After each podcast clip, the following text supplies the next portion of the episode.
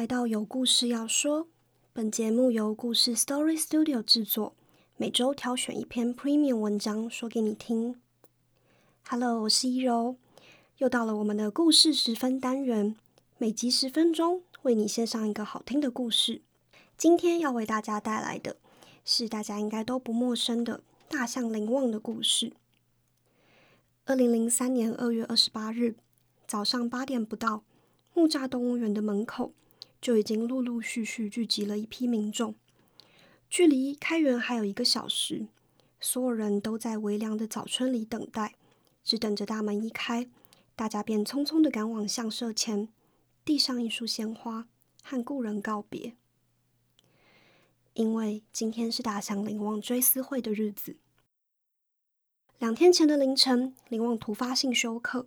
倒卧水池后就再也没有起身。其实从他的健康状况亮起红灯，事态恶化，直到离世，不过才短短一个月的时间而已。追思会当天，从前和林旺一起当过战友的老兵们回来了，政治人物也不分蓝绿的争相送上花圈，而大明星跟年轻学子们一起在相社前掉眼泪。与此同时，林旺则被争分夺秒的解剖。剥皮。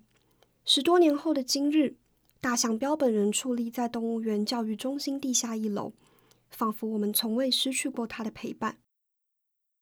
不过，到了今天，不知道还有多少人记得，林旺可不只是陪台湾人走过半世纪的守护神，他的故乡在遥远的缅北森林，甚至他还曾拥有过另一个名字，叫做阿妹。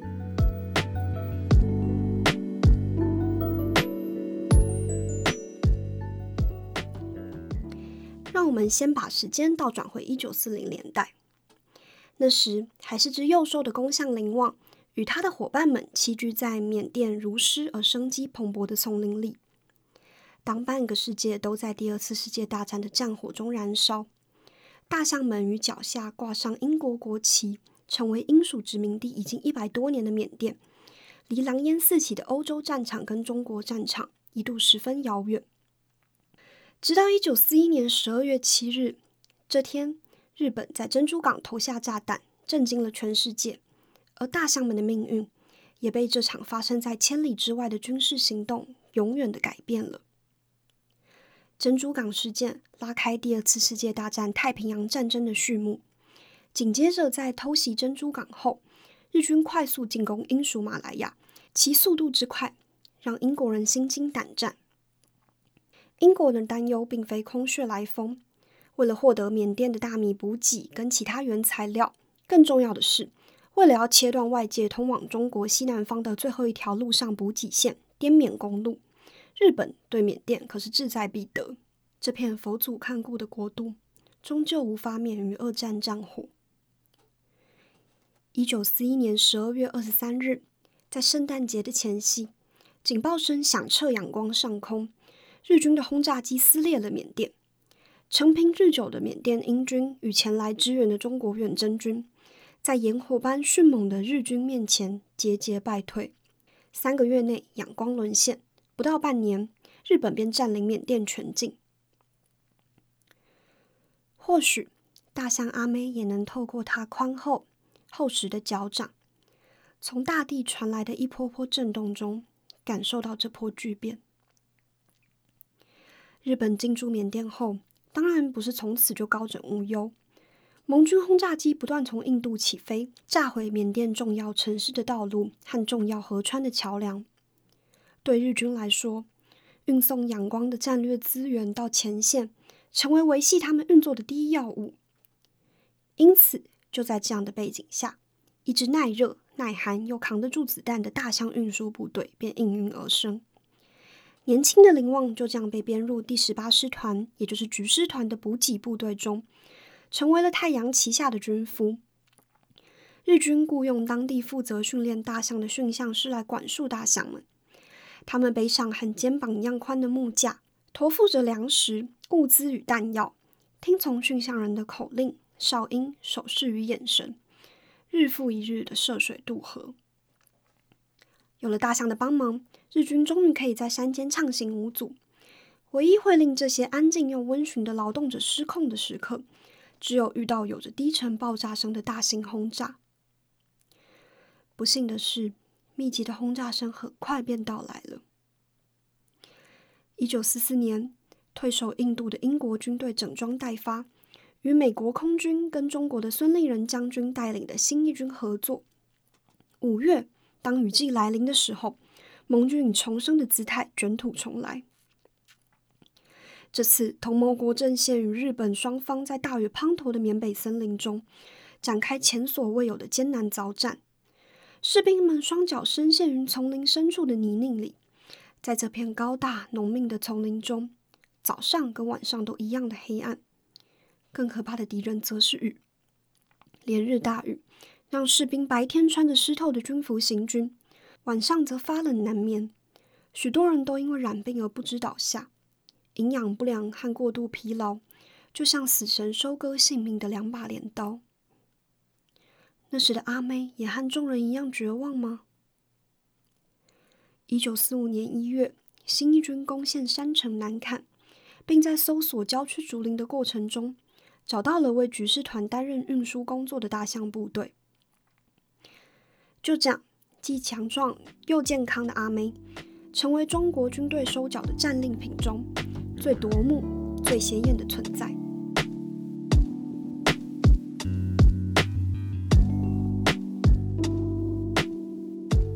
几个月后，中国远征军奉命回国，搭不上飞机的象群与罗马车辆部队一同徒步行军，从缅甸走回中国。和其他十二支伙伴一起上路的阿妹，遇上与丛林战场截然不同的难题。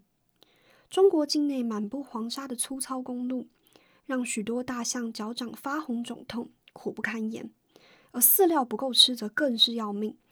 士兵只得匀一些罗马的口粮给大象们。再后来，他们干脆利用驻扎的休息时间，训练大象白耳、伸鼻、打滚，逗乐沿途城镇的居民们，掏钱付观赏费给大象加餐。就这样，战象牌马戏团巡回表演，停停走走。出了缅甸，走过云南、广西、广东，横越几千公里的路途，最后终于落脚广州。战争结束了，却又好像还没结束。大象不再肩负日军的辎重，转而搬运笨重的木头、石材，为中国新一军死在异域的军士们新建一座印缅阵亡将士公墓。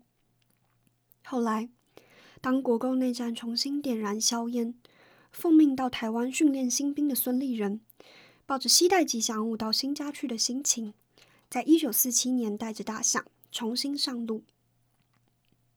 这一回，阿美与数千名新兵一起挤上船只，他们的目的地是海峡那一端的台湾。从高雄港上岸，踏上台湾土地的阿美，第一次呼吸到海岛的空气。他和来自中国大江南北的新兵一同在凤山湾仔头营区报道，这一待就是七年。在凤山的日子里，士兵们的任务是反攻大陆，而阿妹的任务呢？嗯，他的任务则是讨好那些从美国来参访的参谋与将领们，担任台美外交大使的礼宾角色。一九五四年，在时任台北市长吴三连的牵线下，阿妹正式退役。北上入住圆山动物园，这对广大市民来说当然是件喜事。当载着阿妹的车队抵达台北市区，民众们夹道欢呼，争相围观。阿妹不止收获人们的喜爱，她还得到了另一个礼物——一个新名字。当时动物园嫌阿妹这名字听起来像女孩子，因此改成阳刚威猛的林中之王林王。但在记者会上，因为有记者误听。而被报道成林旺，从此林旺成为台湾人记忆这只大象的名字。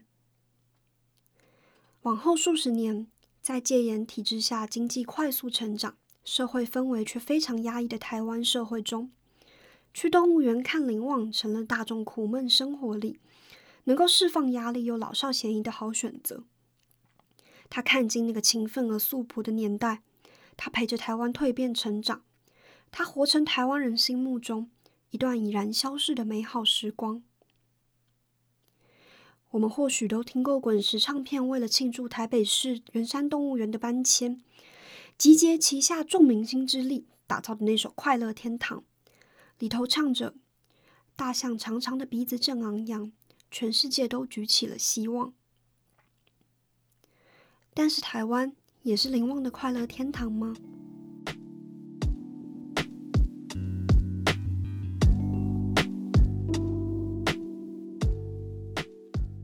在接下来的日子里，林旺成为圆山动物园与木栅动物园中最爱动物选拔赛的第一名。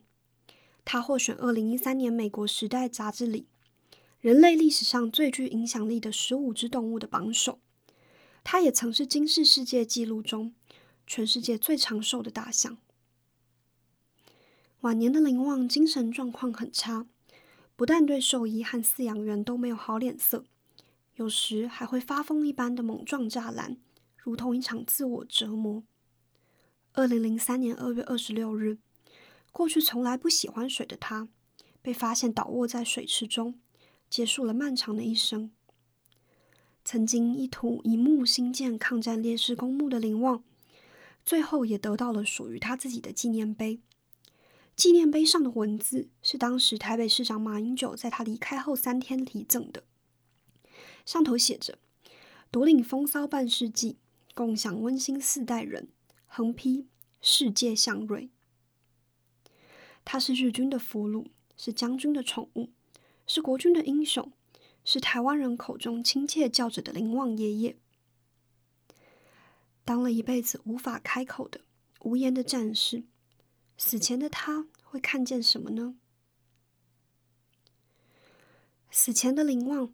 或许会再回到那片充满野性的缅北森林中。当雨季来临，硕大的雨点降下，他会快乐的扬起象鼻，再度感受大地的恩赐。以上内容改编自故事 Story Studio 网站，由作者廖怡柔，嗯，也就是我撰写的文章。林旺之死，全台湾最受欢迎的大象，却是最寂寞的战争英雄。如果喜欢的话，欢迎上故事网站看更多有关大象林旺的精彩细节，并订阅我们看更多精彩好文。我们下次见喽，拜拜。